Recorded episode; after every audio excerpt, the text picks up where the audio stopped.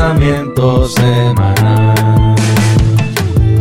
Bienvenidos, bienvenidos a este podcast tan eh, espacial, tan pensatorial. El pensamiento semanal. Con este su servidor arrebatado. Saludos. Con este su servidor arrebatado, Carlos Figueroa y Bencor, The Thinker. Presente.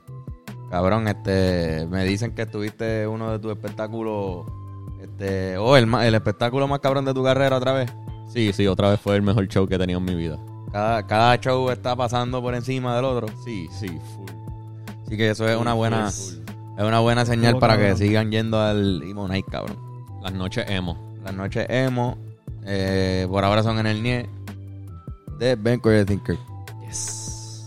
Hasta ahora ha estado cabrón todo. Las primeras expresiones de Thinker. Upa. ¿Qué tienes que decir sobre al público? Este fue algo súper increíble, cabrones. Como que en verdad ese party es un party. Como que eso es un vacilón. Eso es vamos a joder, vamos a brincar, vamos a vacilar, todo el mundo gritando.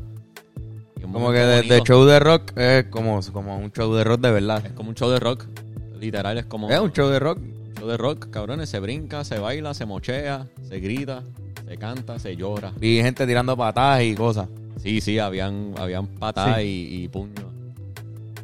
Sí, ¿cómo se sintió eso, Irán? Te dieron un macetazo, ¿verdad? ¿Cómo fue? ¿Un bajario? Este, no, normal, este, yo estaba allí con la misma adrenalina, yo estaba chilling igual. Pero te dieron en la cabeza. Sí, Y duro. sí, Sí, ¿Estás bien? dos veces. Sí, sí, estoy bien, no tengo chichones ni nada, o sea, ni nada aquí. Pero que fue, alguien estaba tirando ah, es puños. que había uno que estaba tirando unos puños ahí bien el garete, bien empericado. Y tú no, le tú no le puedes dar para atrás. No, yo lo que hice fue empujarlo para la puñeta, me salió volado muy bien. Ok, y ya. duro. Salió. Pero después empezó a darle a la gente que estaba en el público y pues ahí hubo que pararlo. Hubo que pararle. ¿Qué, Sí, qué sí. hicieron? Se le dijeron un par de cosas. Exacto, no, que cabrón. Sí, sí, se le puso no en su sitio. ahí siendo- no quiere ser parte del mosh pit, no tienes que tirarte encima de él, cabrón, y... Ah, eso. No, pero él como Pero que paró de una manera más fuerte. Lo disciplinaron. No, pero él, él, él también como que se dio cuenta y paró. No, no fue... Se abochornó un poquito él. No sé. Ok.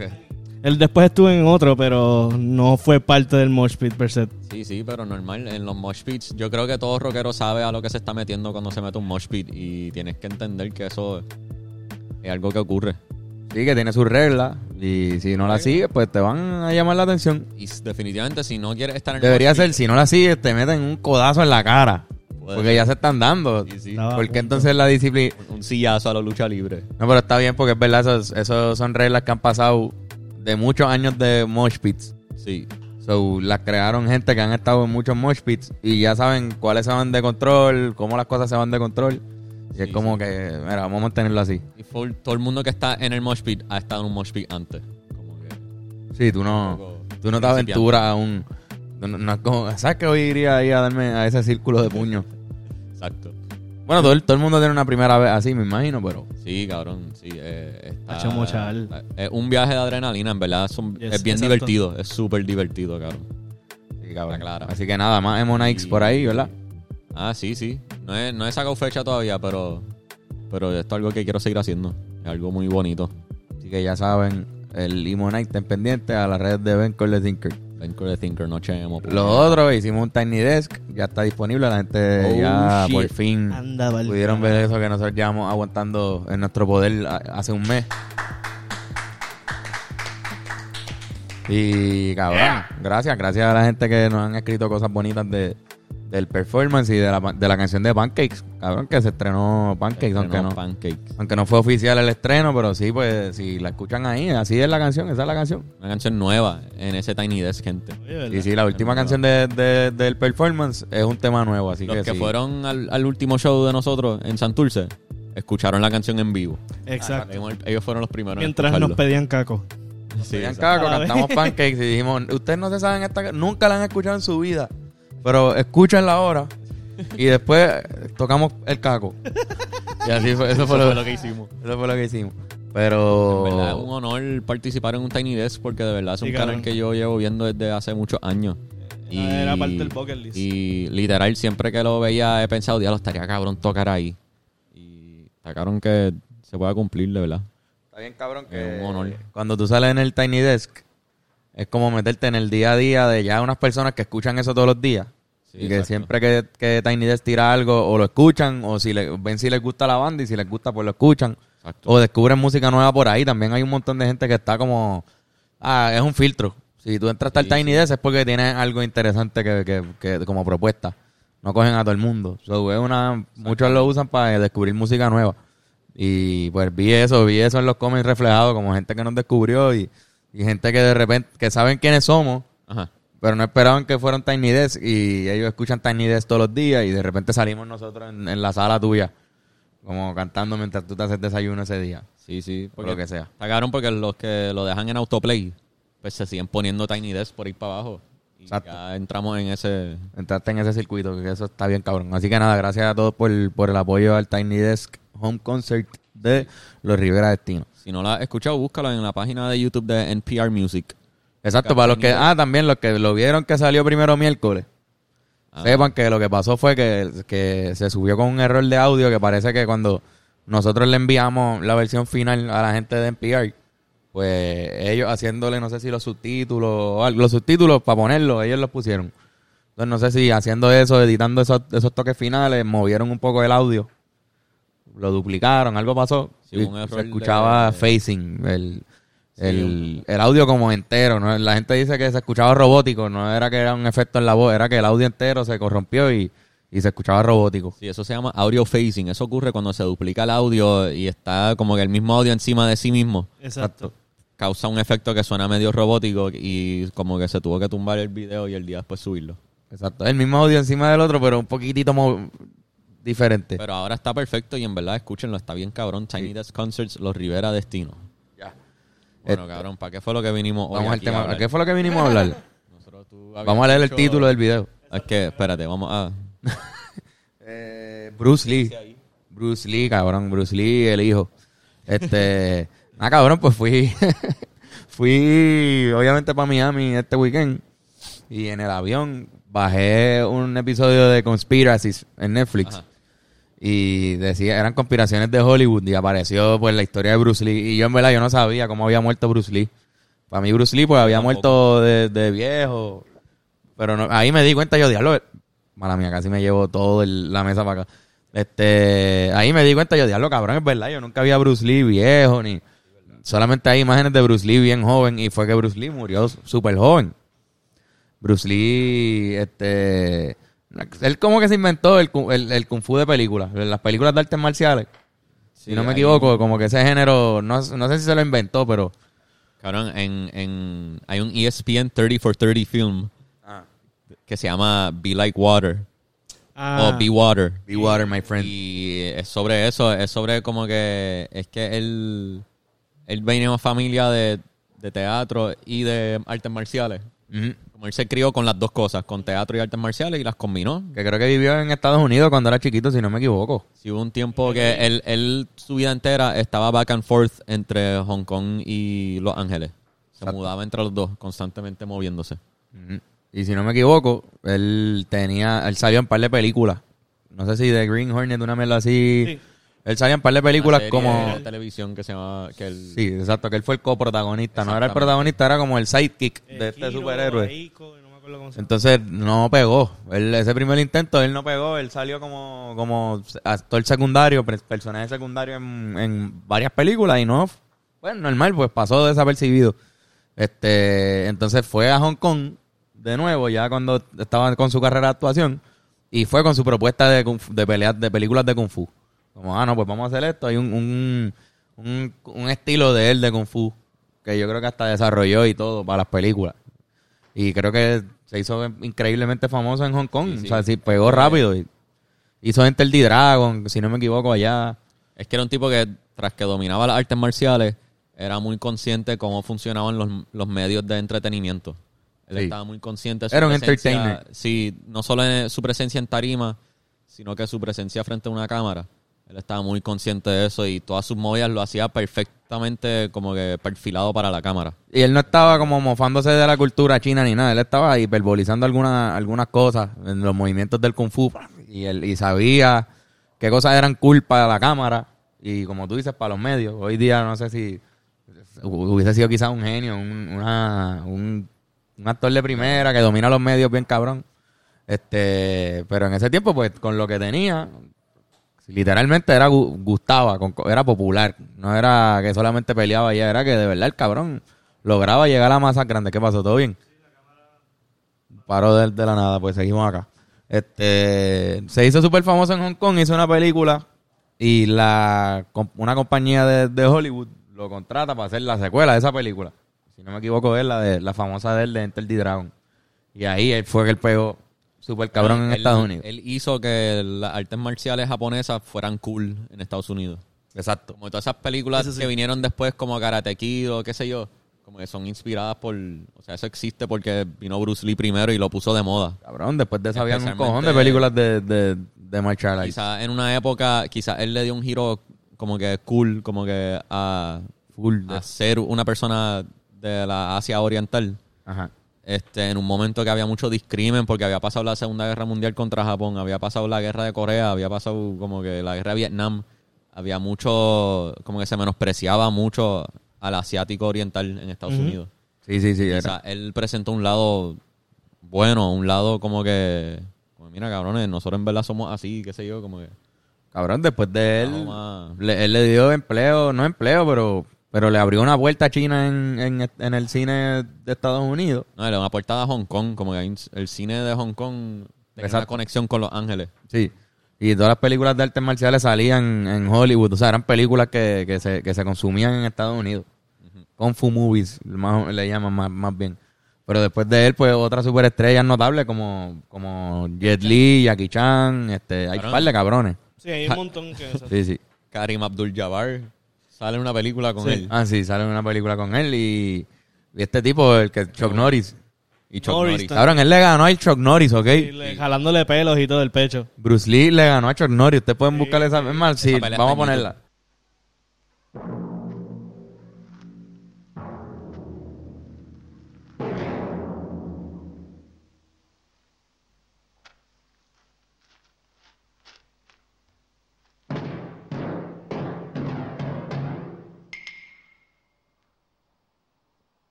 Ponerla, pero Bruce Lee le ganó a Chuck Eso, La ponemos completa, interrumpimos un episodio y ponemos la pelea en su totalidad. completa la escena para que vean que es posible que Chuck Y Norris. los de audio escuchando Y el... el- Pues cabrón, disculpen, disculpen a la gente de audio que siempre lo hacemos ver cosas, o sea, escuchar el audio. Pero eso también es interesante, yo creo. como- Este, nada, cabrón, la cosa es que si no me equivoco, Ah, baja el brazo aquí un poco más. algo pasó con la cultura de Kung Fu, que en China no se, pues no, no estaban respetando todo el mundo lo que hacía, lo que hacía él. Porque pensaban que no era puro. Es ese hay- arte marcial hay- que le hacían las películas. Hay un conflicto... tam- Bueno, no sé si esto tiene que ver con lo que estás diciendo, pero está lo de China y Hong Kong. Y, puñeta, Hong Kong. China y Hong Kong. Ajá. El hecho de que Hong Kong es como que una colonia de China, o sea, era una colonia de Inglaterra, Inglaterra. y pasó a volver a ser colonia de China y China lo, 50 años. lo oprime. Sí, que tenían ese... Él era de Hong Kong. Él era Hong Kong. Había más cultura anglosajona en Hong Kong Sí, exacto. que en el resto del país. Entonces, mano, parece que no tampoco sé de los detalles full, pero habían unas organizaciones que no estaban que no estaban a favor de Bruce Lee. Como que Bruce Lee representaba una amenaza para la cultura china, según algunos chinos. Ok. So, lo que abre esta controversia, que no tampoco tampoco es lo más creíble del mundo, pero hay un grupo mafioso que se llaman los, las triadas chinas, los Chinese Triads. Que es como una mafia. Ah, Una mafia, Una pero es, es, exacto, es como la, fa- la familia, ¿cómo es? La mafia italiana esta, ¿cómo, cómo era que le llamaban?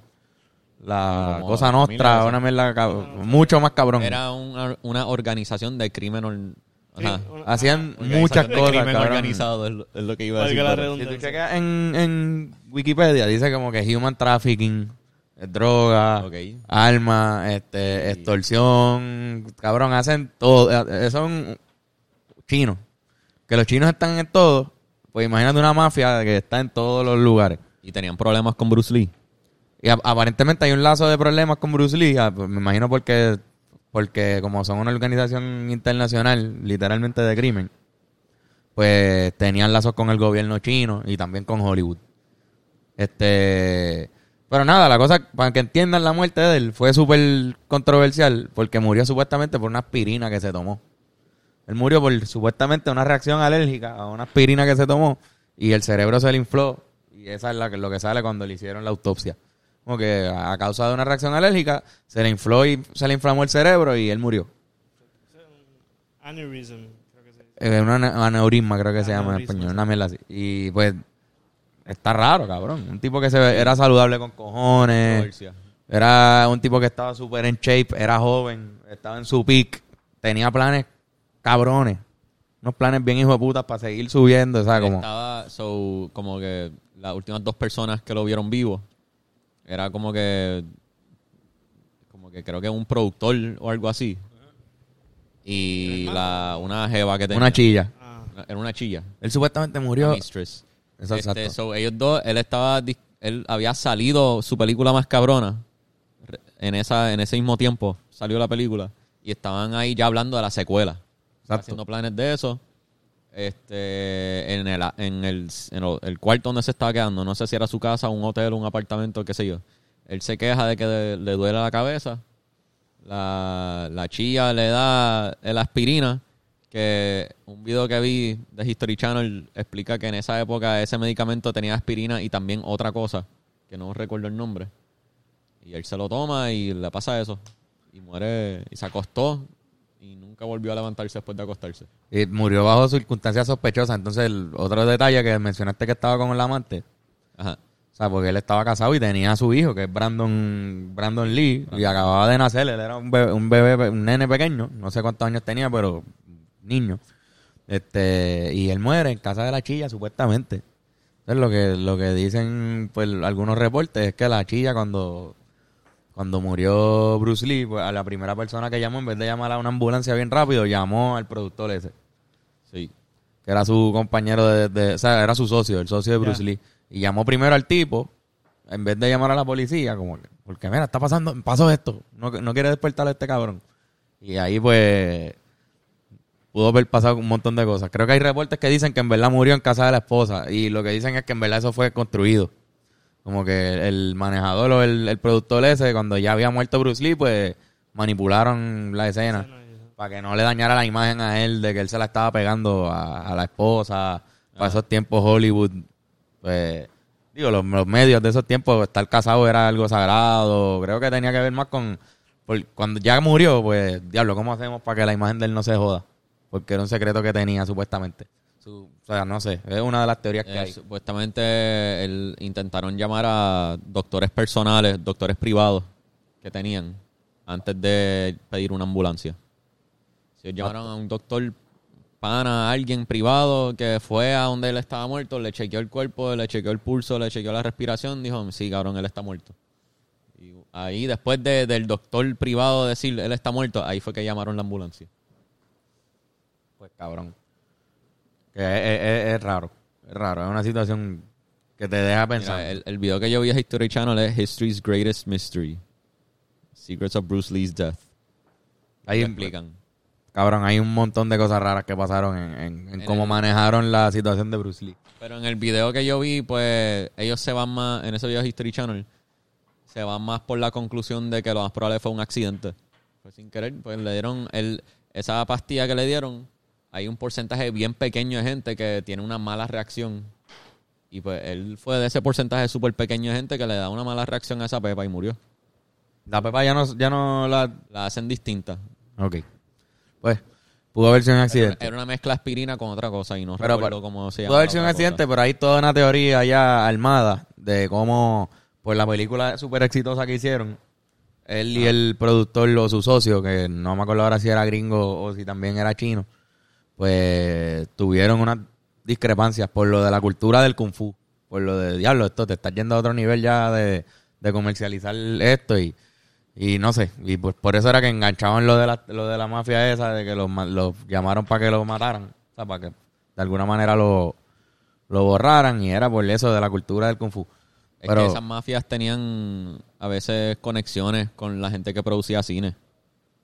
claro, obligado. que si había chavos, pues era, qué sé yo. O sea, no sé si en verdad tenían un acuerdo o no, pero Esa es la cosa, que son simplemente teoría y conspiración. Este, nada, eso fue lo que pasó con Bruce Lee, murió, siguió, creo que él, cuando la esposa de él no era china, si no me equivoco. Brandon Lee, creo que es una mezcla de, no sé si gringa o, o algo, pero Ajá. creo que la esposa de Bruce Lee, si me corrigen si no es verdad, pues no era china. Así que Brandon Lee era, pues, como no se veía tan chino. exacto. Este, Brandon Lee fue actor también, ujú. para los que no saben. Este Brandon Lee quizás es más famoso por su rol en la película The Crow. Una película en la cual murió mientras Murió. se filmaba la película. Exacto. La película se llama The Crow. No sé si la han visto. Es una imagen bien gótico, bien emo. Tiene una- un manguillaje en toda la cara y el pelo. El pelo largo. De hecho, el, el luchador Sting, el de lucha libre, el look de él está inspirado en The Crow. Yeah. Ah, no sabía ese detalle. El luchador Sting que se pintaba la cara de blanco con líneas negras y todo eso. Y tiene, tiene el mismo flow. Si lo ves, eh, uno al lado del otro. parece. El mismo estilo. Pues para los que no lo sabían, ese actor que interpreta a The Crow, que salió de esa película, ¿no? Esa película llegó Sí, a salir. salió, salió, salió. Llegó a Pues, salir. pues la, esa, esa película, ese tipo que sale que hace de The Crow, es el hijo de, de Bruce Lee, Brandon Lee. No lo pudieron ver más porque murió en la escena que lo matan ahí. Literal. Esa en la película que lo matan y murió de verdad mientras se filmaba la escena donde lo matan. Y fue un caso parecido a lo que acaba de ocurrir con Alec Baldwin, de una pistola que Un se disparo supone que... accidental de un arma de fuego en un set de, de cine de Hollywood. Sí, y o- otra vez, lo- literalmente la misma situación, de que tenían una pistola que se, ve- era real para que se viera real en cámara, pero no se supone que tuviera balas y de repente sí tenía una bala. Sí. Tenía, Y- Supuestamente tenía algo en el barril, tenía algo. No creo que fue una bala entera, pero tenía algo ahí encajado en el barril. Y cuando le pusieron lo- los blanks, que no sé cómo se dice en español, Blanca. pero Sí, son, las, las balas vacías, son las balas que tienen pólvora y explotan, pero no tiran nada. no son un proyectil. Es la, es la explosión nada más, sin disparar ninguna cosa. Pero al tener algo encajado en el barril, la explosión del blank hizo que saliera volado eso. Y le, perforó. le pegó y lo mataron, efectivamente. Murió en el set, cabrón. Fucking ahí mismo se fue para atrás y se murió desangrado ahí. Pero la teoría también incluía a, lo- a los, a los triadas, a los De Chinese. Brandon Lee. Lo de Brandon Lee. Por lo menos la que, esto es la que yo vi. Ok. Recuérdate que al ser una conspiración, pues hay varias cosas que, que quizás pasaron. Pero hay una de las teorías que también incluía a las triadas chinas, que creo que es como se dice en español.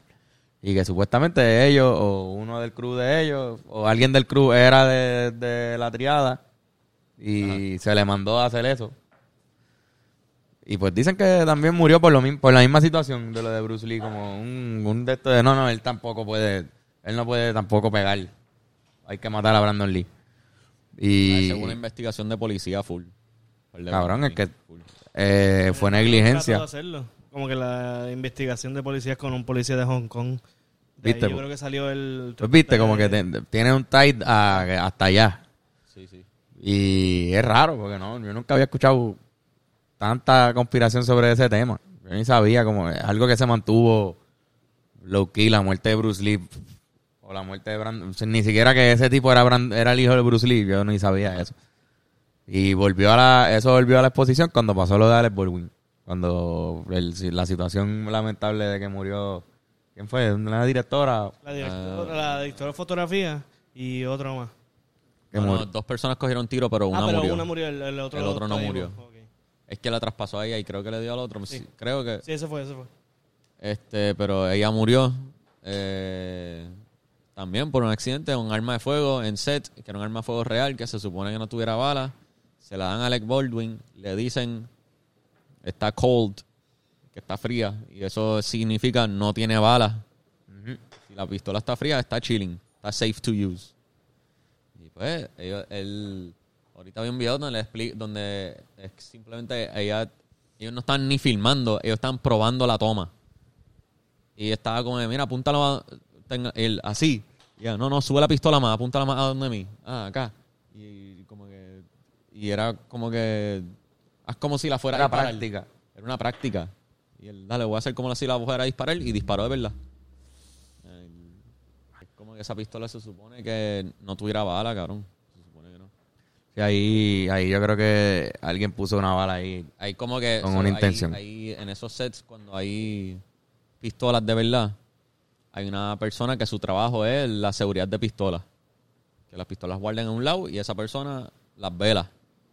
Este, entre esa persona y Alec Baldwin está el, el- no me acuerdo el nombre del puesto, creo que es el DP o algo así, o el director de producción. DP. Alguien es el que, el director de armas. De fotografía. Ah, exacto. El director de armas le dice, o sea, al director de armas le dicen, mira, ahora él, vamos a grabar la escena con la pistola, dame la pistola que es. La el directora de armas le dice, aquí está la pistola, y él se la entrega Está súper segura de que esas pistolas están Solo hay bien. dos más ahí, ajá. Por unos protocolos que ellos hacen ellos mismos, que es como que no, mira, hay que chequearlo justo antes del set. La chequeamos, no es, ok, ninguna están frías las dos. En ese interín, en que ellos la chequearon y se le entregó a la persona en el set, al- algo pasó ahí. entró una bala ahí. Entró una bala a la jodida pistola. Y ahí, ahí es que están estas conspiraciones de diablo, cómo entraron y por qué. Y lo de Alec Baldwin no se ha resuelto todavía. Es un caso bajo investi- investigación todavía. Hace Algo pasó. No ha llegado a su conclusión. Hace unos meses pusieron como que una animación de los Hay, sucesos. hay una animación donde intentan recrear lo que ocurrió con imágenes digitales. Diablo, cabrón. La bala entra por aquí, como que por el costado, casi el sideboob. A mí lo de Brandon Lee me resulta, porque ahí es obvio, ahí yo pienso que la de, la de Alex Baldwin es obvio Hubo mano, que hubo, exacto, hubo una eh, interferencia. mano de criminal ahí. Mano criminal. Este, y mano, la de Brandon Lee me resulta más, más construido. La, la, la mierda esa de que supuestamente era algo que estaba en el, como que no, Encajado en el barril. algo encajado en el barril, que salió disparado y lo mató. Para mí yo eso como que no sé. Para mí eso es como me suena a una excusa bien, bien elaborada.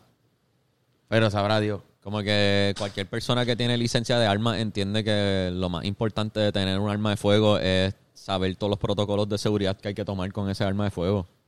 Como que un arma de fuego no es un juguete, cabrón. Eso no es como que...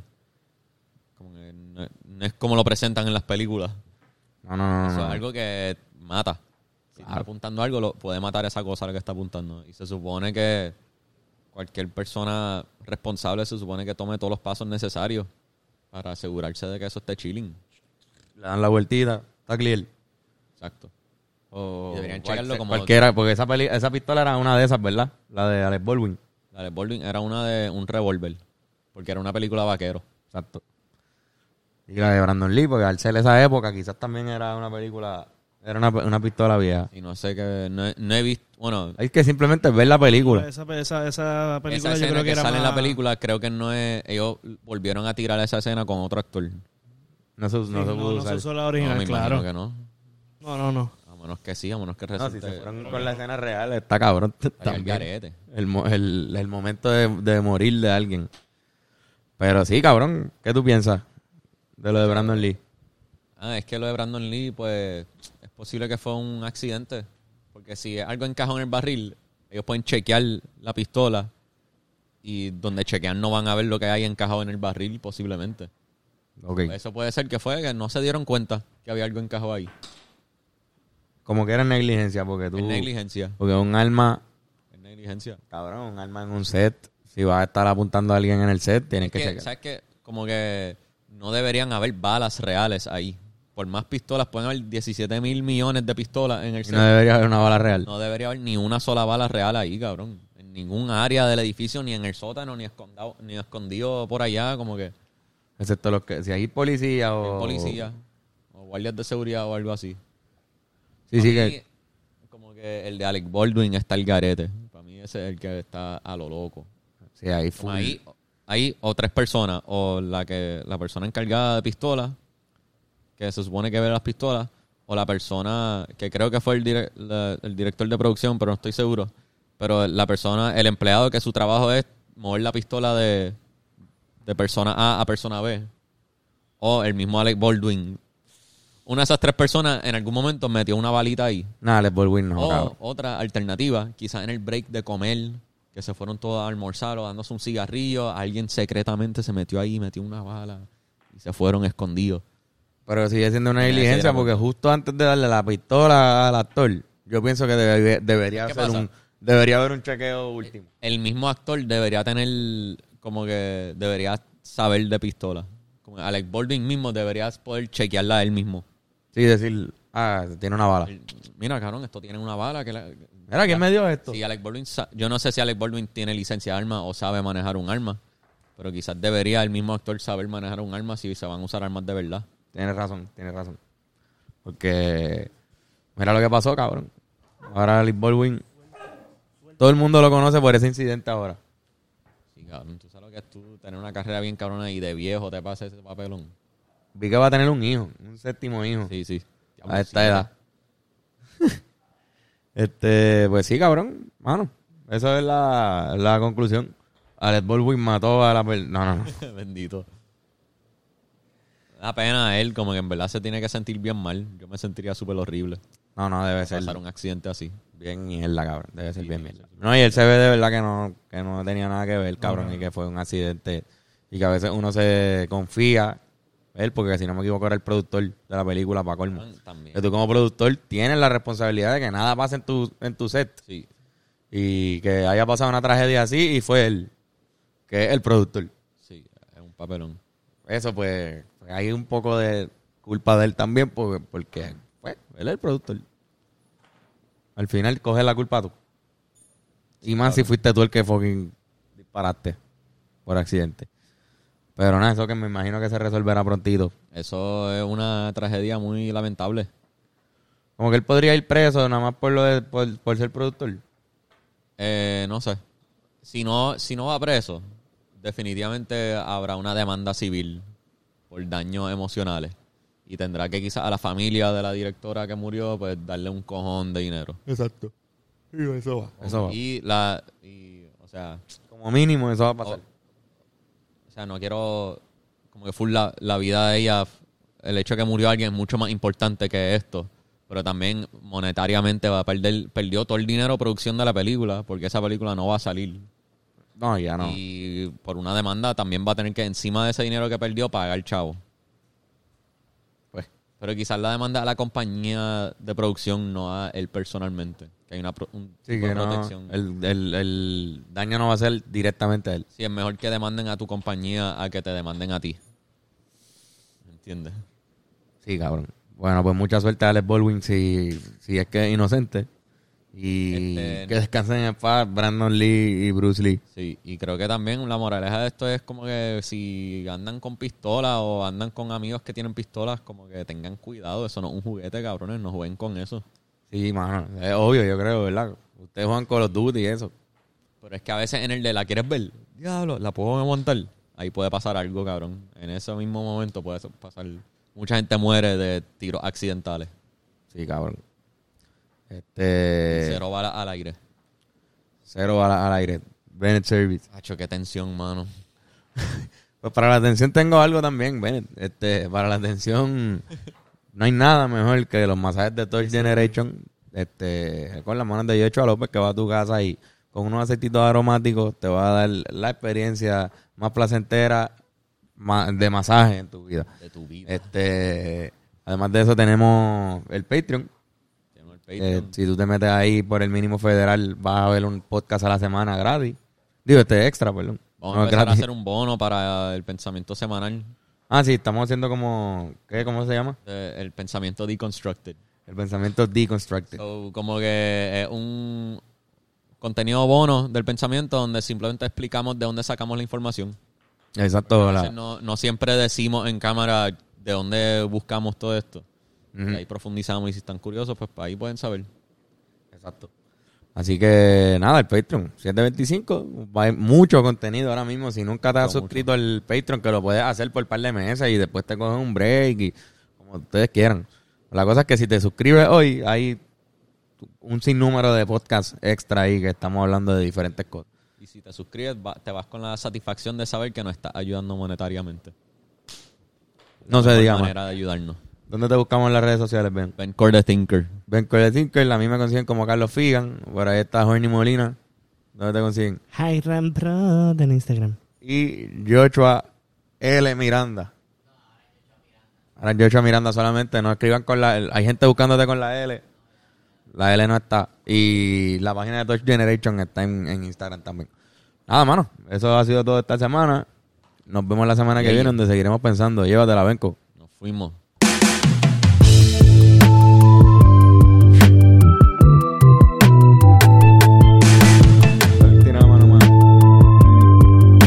pensamientos se marchan.